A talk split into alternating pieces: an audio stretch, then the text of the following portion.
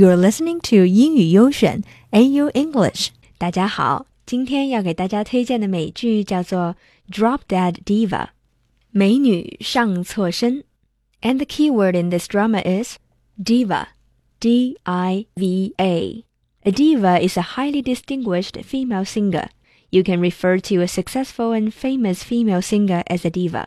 着名女歌手，天后，女神。Here is an example. In my mind, Adele is the biggest diva of all time。在我心中，Adele 就是天后。今天给大家介绍的美剧《Drop Dead Diva》also has a diva. This diva comes from heaven. 中文名字美女上错身，英文名字《Drop Dead Diva》is American legal comedy drama series. series。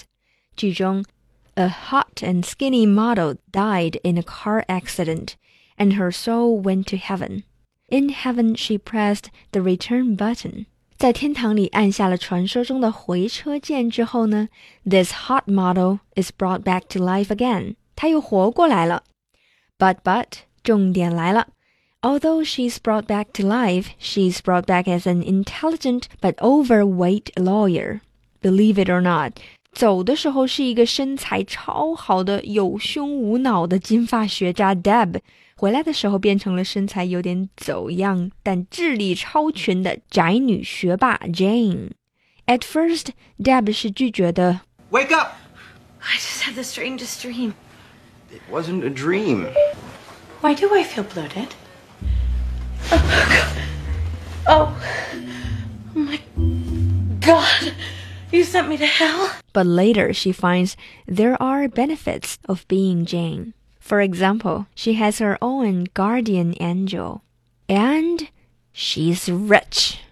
I'm here because of you, alright? I got demoted from gatekeeper to guardian angel because of you. You're my guardian angel. Yeah, I'm afraid so. Make me skinny and hot. Now. I'm an angel, not a wizard. 于是，一段崭新的生活开始了。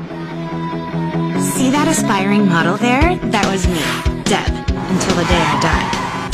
I thought I'd go straight to heaven, but there was a bit of a mix-up and I woke up in someone else's body. So now, I'm Jane, a super busy lawyer with my very own assistant. I got a new life, a new wardrobe, and the only people who really know what's going on with me are my girlfriend, Stacy, and my guardian angel Fred. I used to think everything happened for a reason.